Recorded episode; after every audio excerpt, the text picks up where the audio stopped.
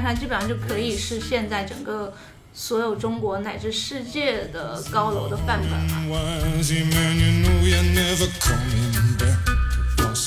他们很重要的一个方案就是引进万达，把印，把把万达引进这过来之后，就会形成一整片的商业区域。很奇怪的是，文科友更像是。乔夫芳草地和 K 十一的新一代版本。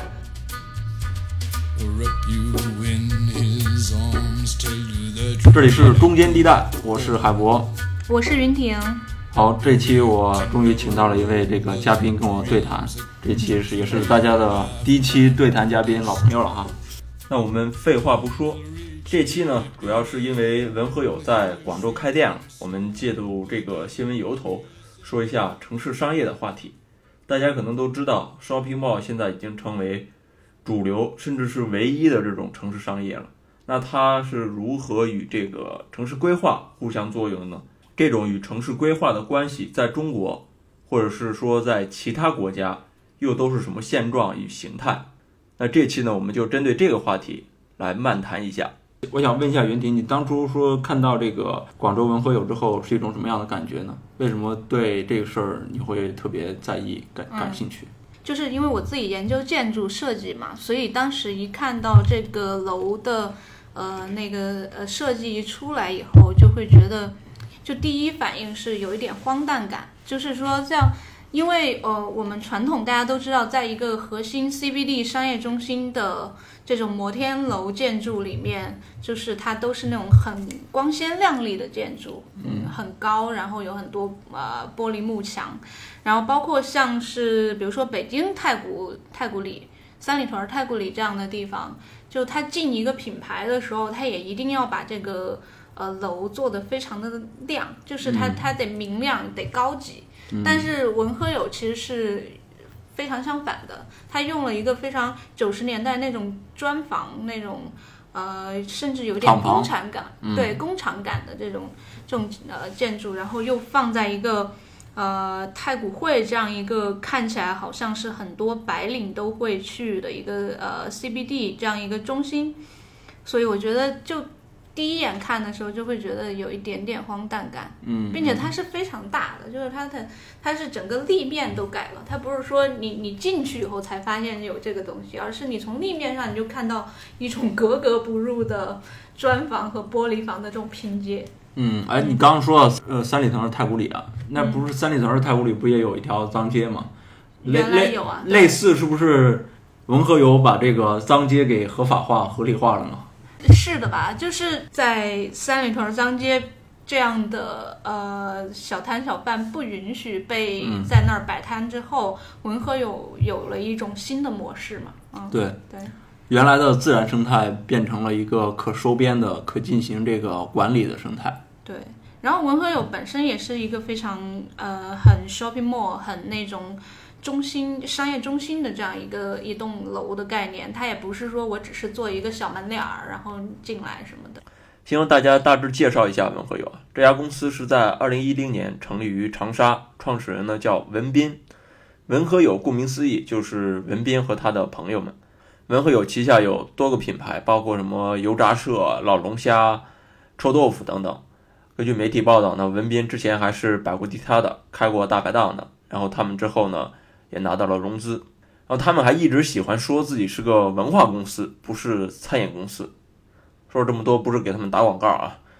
这次呢，他们在广州开的是叫“超级文和友”，大概意思就是旗舰店的意思，会重新装修成当地的风格。嗯，然后他在长沙可能就和长沙的那种老品牌合作，到了广州就会和广州本地的一些品牌合作，就是说它是它还是遵循一些很本土本地化的一个一个品牌入驻方式。对，嗯广州的这个确实是，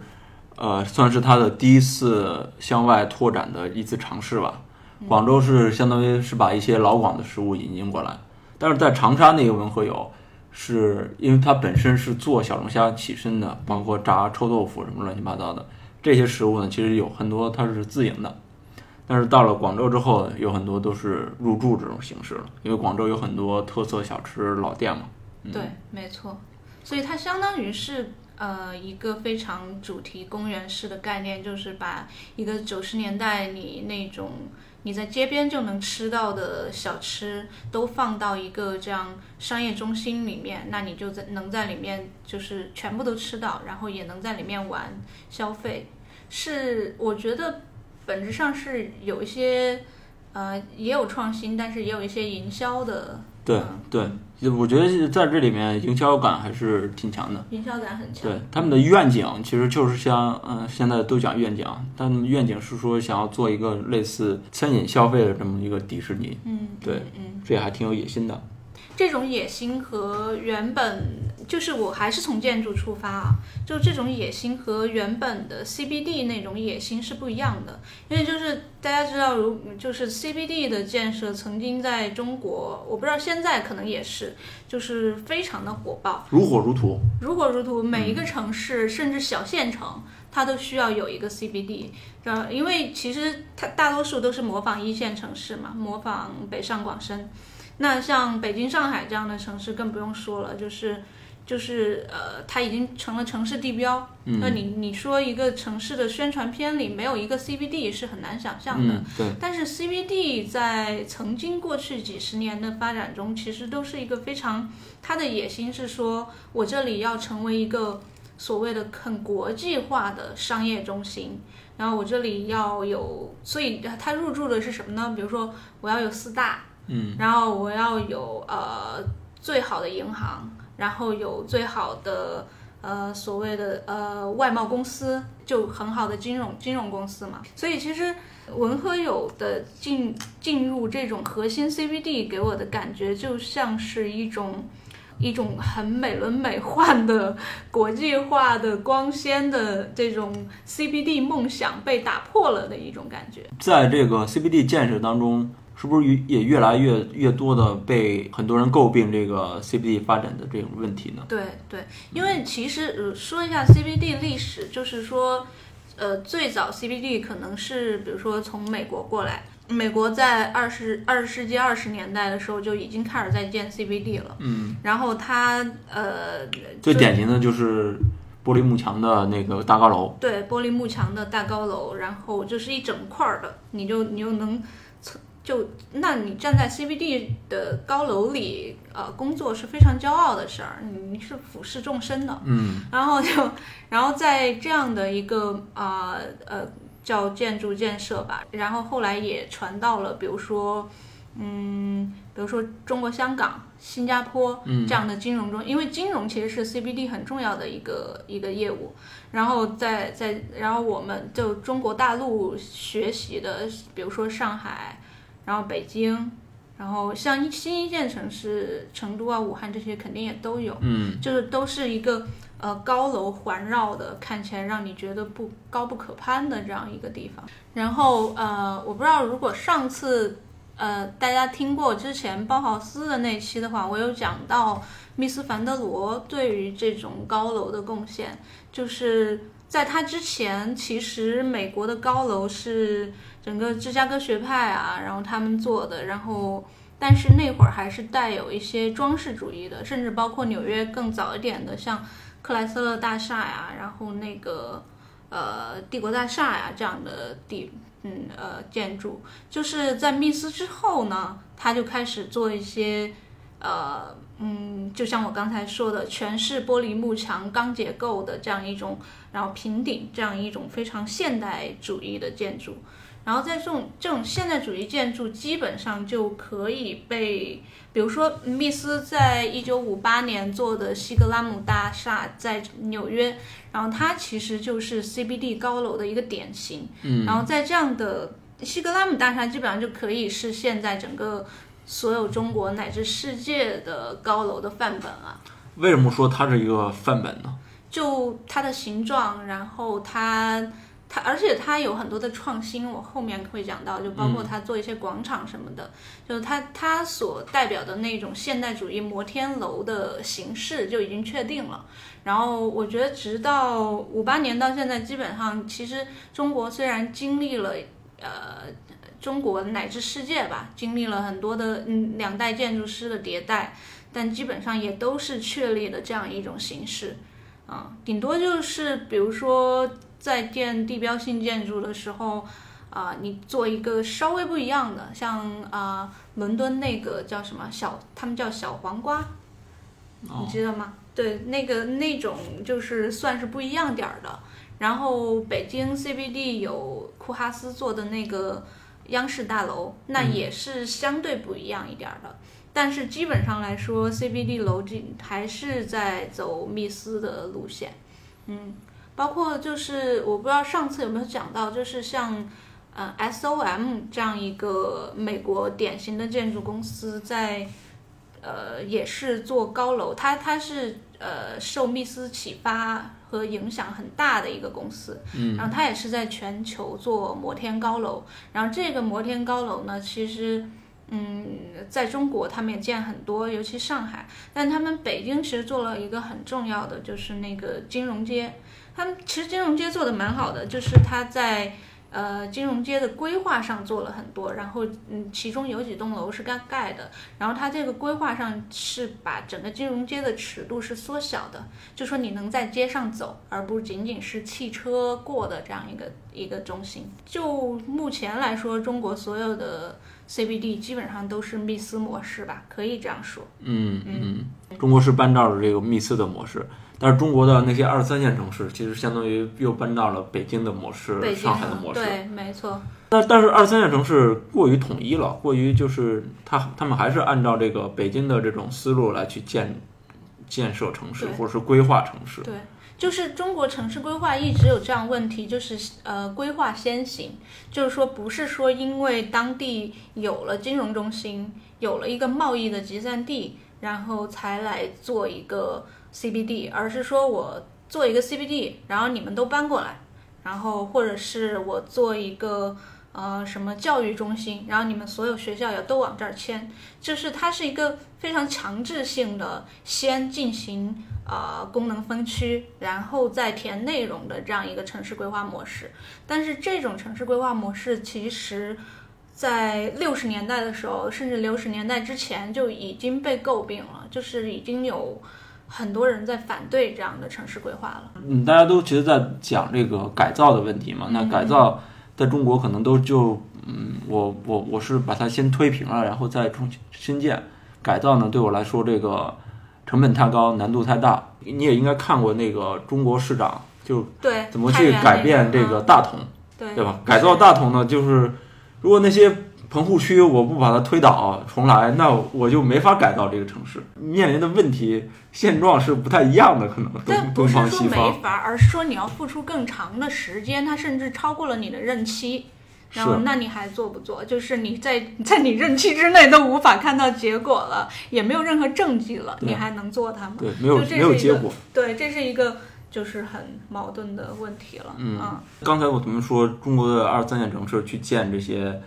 呃，CBD 的中心嘛，好几年前，他们很重要的一个方案就是引进万达，把引把把万达引进这过来之后，就会形成一整片的商业区域，整个万达广场起来了，那万达的住宅、酒店都会给你进行全方位的配套，对，这就是成为一个新的商业区了。这其实是比较那个方便的一种思路吧。对，这就为什么全全国就每个地方都有一个万达。但这基本上也是学的北京、上海。北京那个三环不也是这样吗？嗯，有个万达就什么都过来了。嗯，但我觉得这在我们的经济上升期的时候是一个快捷的方式，但是在经济下行的时候，我不确定它能不能做到这一点。嗯，就是招招商很重要的一种方式。对，没错。对，但是就是就是说，这种万达广场的这种一站式的解决模式，成为了很多。城市很重要的一个消费中心啊，啊，很多很多就是它是有用的，对对吧？那居民生活呢，也都也都去万达，也都围绕着这个万达进行展开，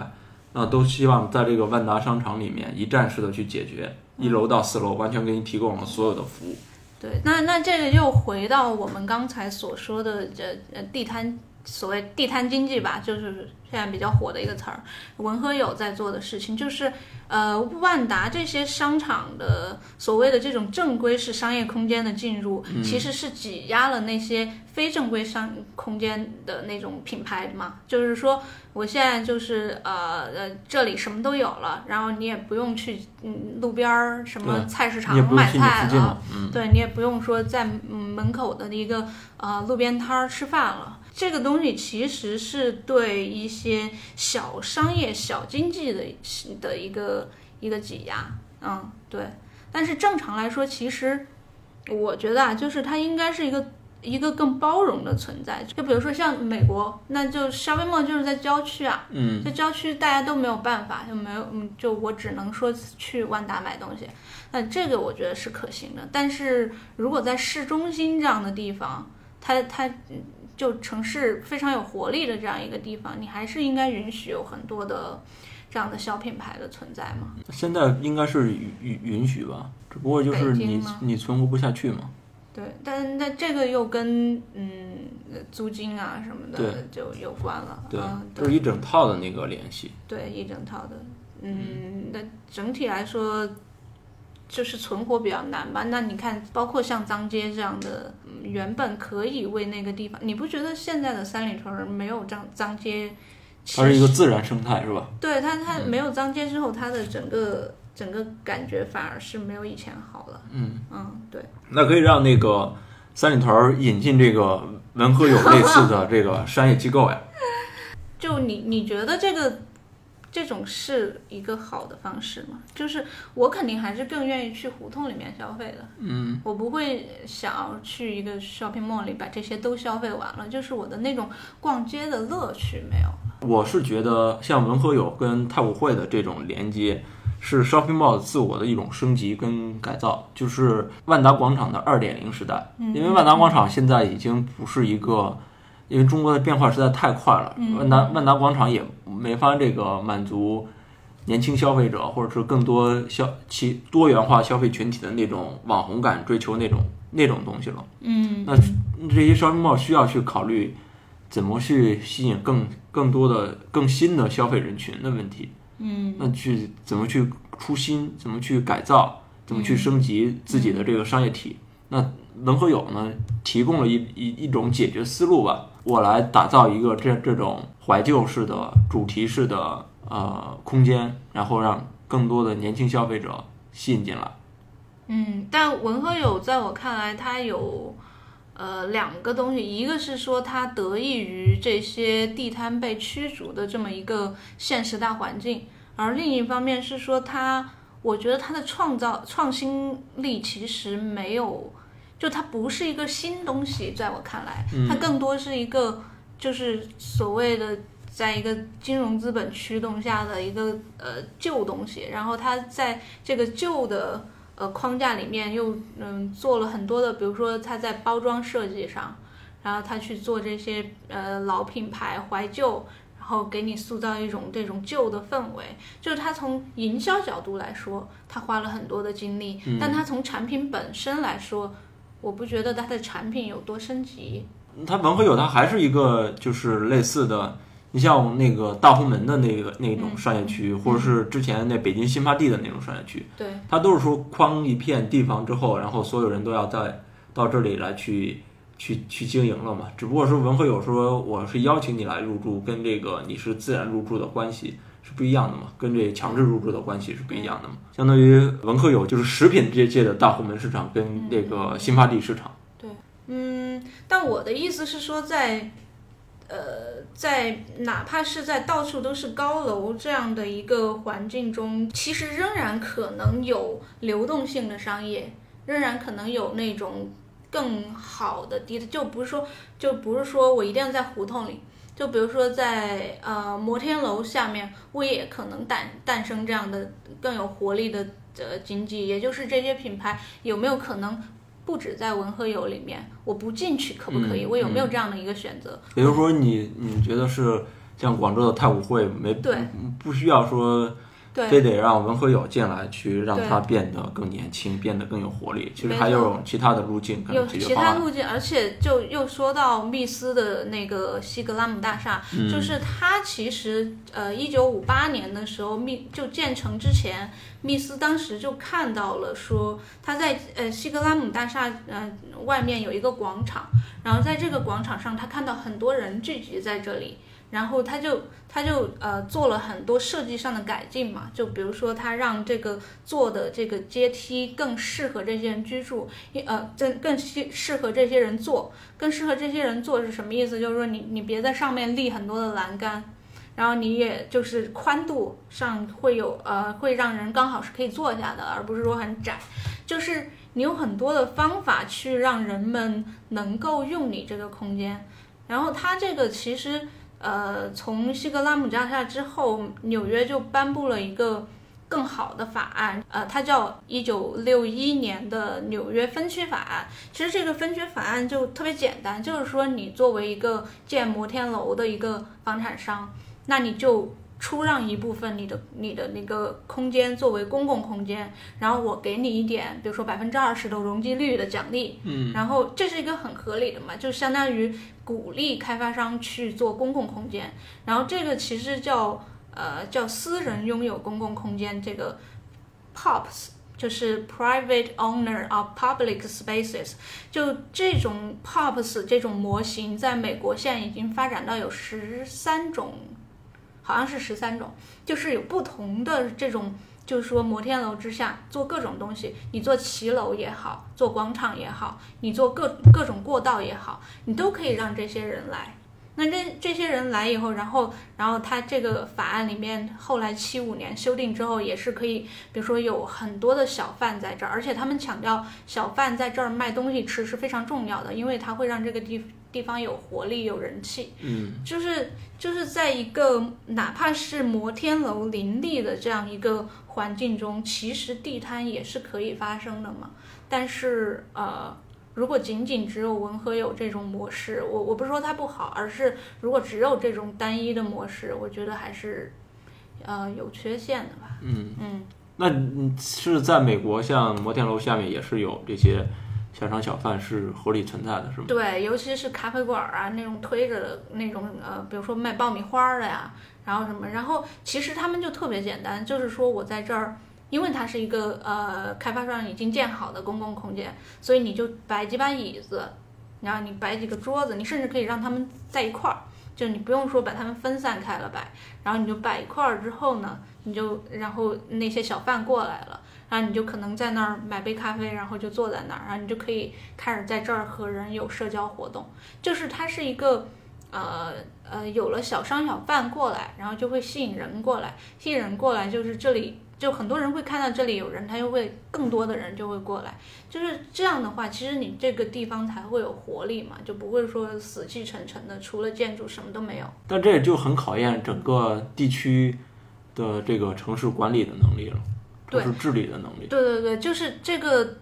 绝对是一个政府行为才行，就不可能说是一个，就你必须，甚至你就是像纽约这种，就你必须是一个法案来规定，就是呃，甚至他们那个法案最后细到什么程度，就是你的座椅要有多高，然后你的这个台阶，比如说呃，因为摩天楼其实是挡阳光的，所以你们就必须要向南。向南的话，那大家才能晒到太阳，然后还可以挡风，然后你必须要有树，就是很细很细的规定，嗯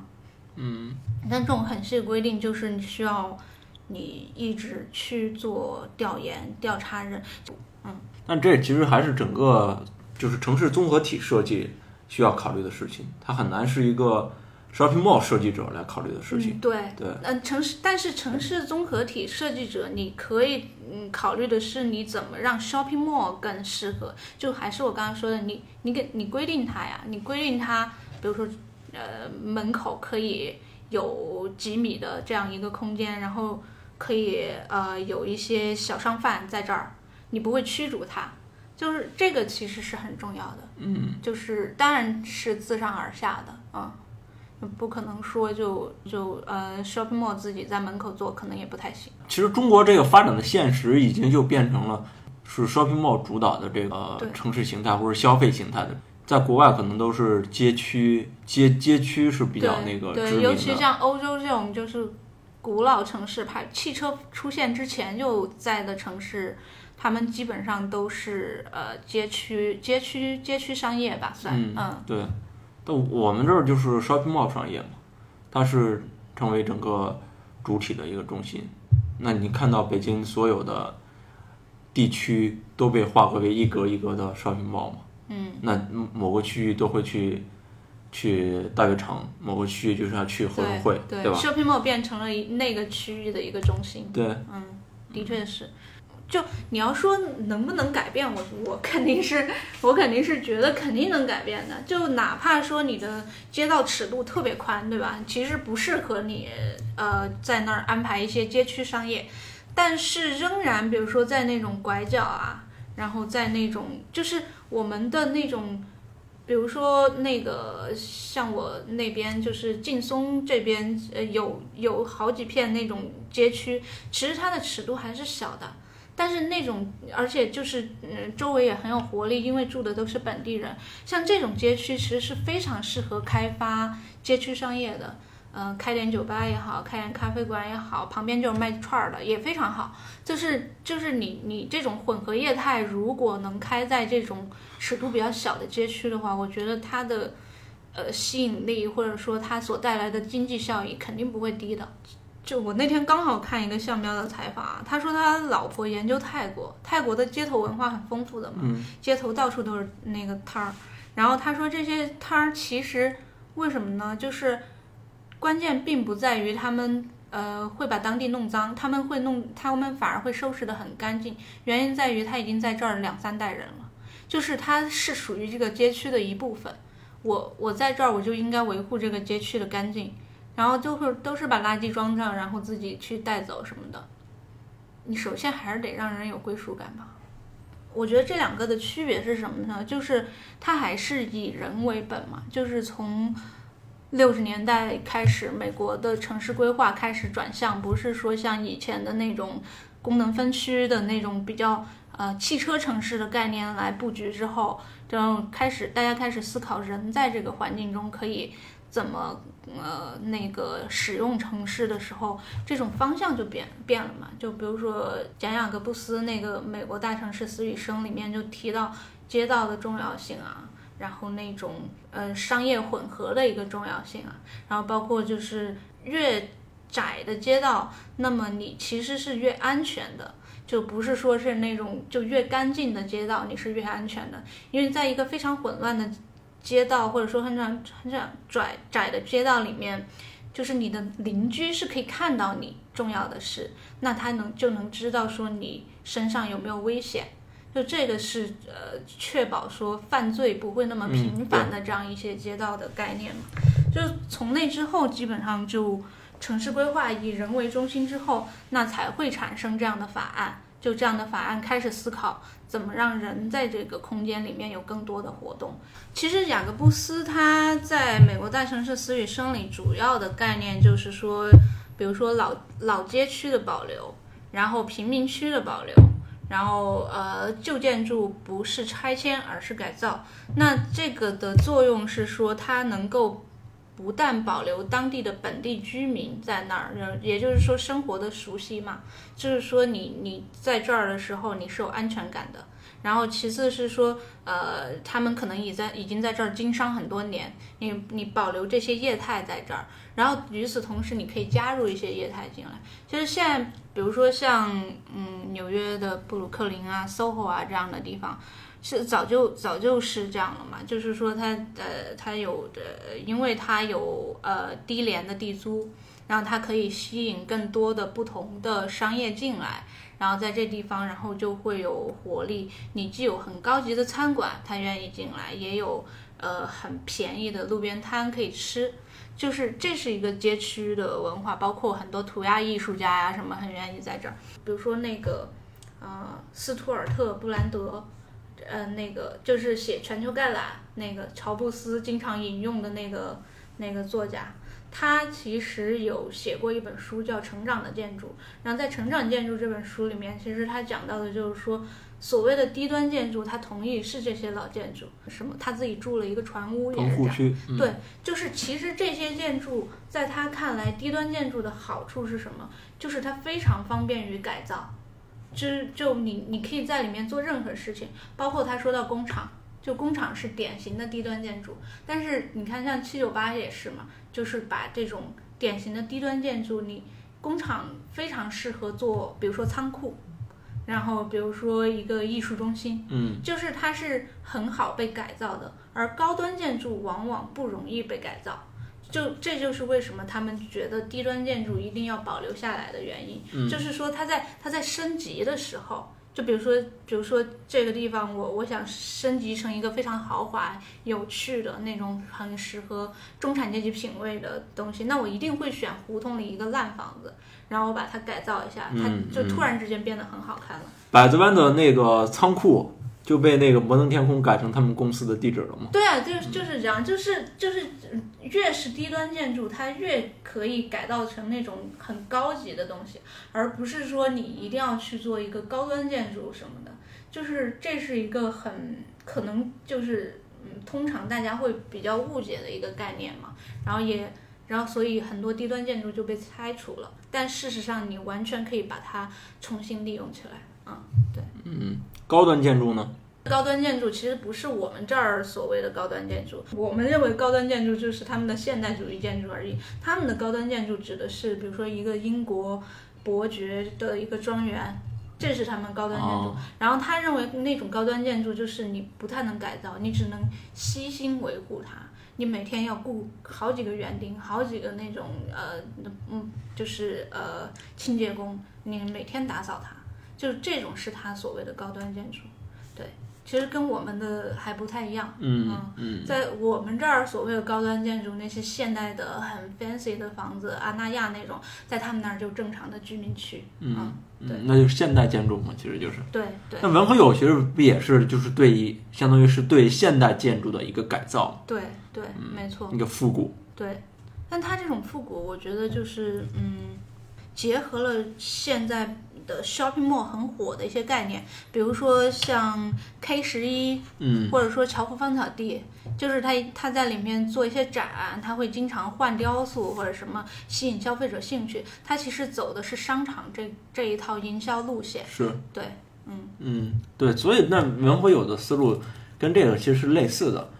只不过是 K 十一跟这个乔福芳草地可以有自己的实力，可以去做自我的更新。那有些商场呢，它是缺乏这种更新能力的，那需要这样的文和友来替他来去做这个事儿。但我觉得很奇怪的是，文和友更像是乔夫芳草地和 K 十一的新一代版本。就是说，原本的，比如说 K 十一、乔夫芳草地，他们会去找当代艺术家做几十万一个的雕塑，嗯就是这个是他们呃曾经的策略，都是往所谓的高级方向走。但文和友其实是